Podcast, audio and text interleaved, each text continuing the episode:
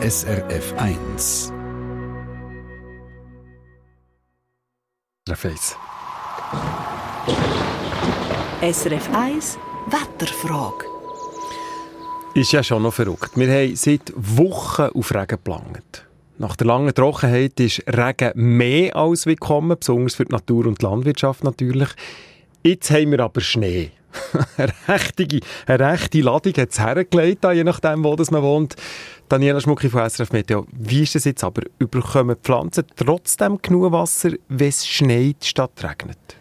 Ja, von der Niederschlagsmenge ist es das Gleiche. Einfach die Form ist halt anders. Regen ist flüssiges Wasser und Schnee ist fest.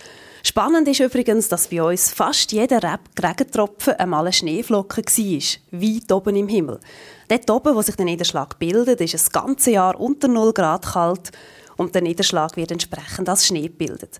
Meistens ist es einfach weiter unten dann so warm, dass der Schnee schmilzt und als Regen am Boden ankommt. Aber aktuell haben wir ja die eisig kalte arktische Luft bei uns. Es ist so kalt, dass die Schneeflocken eben bis ins Flachland schaffen.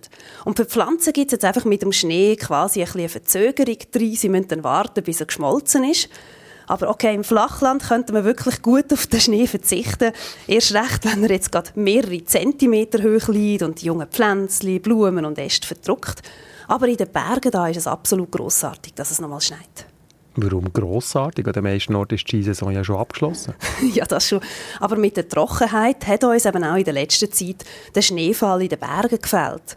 Und fatal ist denn das im weiteren Frühling, dann fällt uns plötzlich dann auch das Schmelzwasser aus den Bergen. Und darum ist es super, dass die Reserven jetzt wieder ein bisschen aufgestockt werden. Und besonders wichtig ist es am Alpen-Südhang. Dort haben wir nämlich praktisch keine Schneereserven mehr gehabt. Also, man kann kurz zusammengefasst sagen, in den Bergen ist der Aprilschnee top, bei uns im Flachland. ich sage jetzt nicht Flop, aber ja, es dran gewonnen. Wie ist das mit den Pflanzen? Vertragen die das, den Schnee? Ja, das begeistert sind sicher nicht, aber ich denke, die einheimischen Pflanzen, die sind sich das gewöhnt, weil Schnee bei uns im April gibt es zwar nicht jedes Jahr, aber es kommt doch etwa die mal vor. Zum Beispiel, die Statistik schaut, in Bern schneit es etwa jedes dritte Jahr noch nach dem 1. April und Zürich sogar im Schnitt jedes dritte Jahr nach dem 7. April noch. Problematisch ist es einfach so ein wie das Jahr, wenn es früh im Jahr schon warm wird und die Vegetation sich früh entwickelt. Und das ist natürlich jetzt auch in dem sonnigen März der Fall gewesen. Gewisse Pflanzen, die stecken dann einen Kälteeinbruch eben nicht mehr so gut weg, wenn sie schon weit sind. Und besonders Bäume, die schon in der Blüte sind, die sind sehr empfindlich. Und in gewissen Regionen haben ja schon die Aprikosen und Pfirsich, Zwetschgen, Birnen und Äpfel anfangen Mhm, unser Birnenbaum mhm. bei uns hat auch schon anfangen und glaube, der hat gar nicht Freude im Moment. Aber für die Bäume ist es nicht der Schnee eigentlich, das Problem ist, sondern der Frost und der wird noch kommen. Ich habe heute eine Wetterwarnung bekommen. Ja, genau. Wenn die Knospen noch geschlossen sind von den Bäumen, dann ist es bisschen besser. Dann vertragen die meisten Obstbäume bis minus 4 Grad. Wenn aber die Blüten schon offen sind, sind es nur noch minus 2 Grad. Und letzte Nacht sind die Temperaturen zwar schon knapp unter den Gefrierpunkt gefallen, aber noch nie so tief. Auf morgen gibt es dann rund minus 2 Grad. Und kritisch ist vor allem die Nacht auf dem Montag, weil da kann es aufklaren, da wird es speziell kalt. Und da fallen Temperaturen im Mittelland auf minus 5 Grad. Und wenn sie irgendwo länger aufklärt, sind sogar lokal bis minus 8 Grad nicht ausgeschlossen.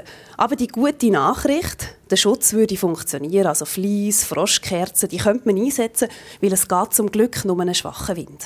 Gut, dann hoffen wir, dass unsere Obstbäume und natürlich auch der Rest von der Vegetation gut durch den Wintereinbruch durchkommen. Zum Schluss noch schnell die wichtigste Frage zu diesem Thema. Es klingt ein bisschen blöd, aber gibt es weisse Ostern? Ja, es kommt ja schon etwa die mal vor bei uns. Und gerade in der, in der Stadt St. Gallen, da haben wir also schon Jahre gehabt, wenn man die richtigen Jahre nimmt, da sind die weißen Ostern häufiger als die weißen Weihnachten. Aber der Schnee, den es jetzt heute noch gibt, der bleibt im Flachland nicht lang liegen. Der geht nächste Woche wieder weg. Es wird wieder milder.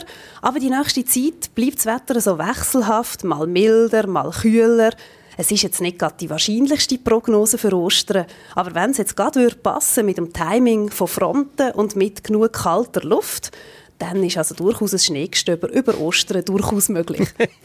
weißt du, warum das nicht fängt, Daniela? Weil die Kinder genau wissen, wo das zu Ostern hast versteckt hast, weil es nachher Spuren gibt im Schnee. Ah ja, Oder? sag nicht. Da muss man es einfach vor dem Schnee verstecken. Dann muss man es vor dem Schnee verstecken, also nächste Woche vielleicht schon.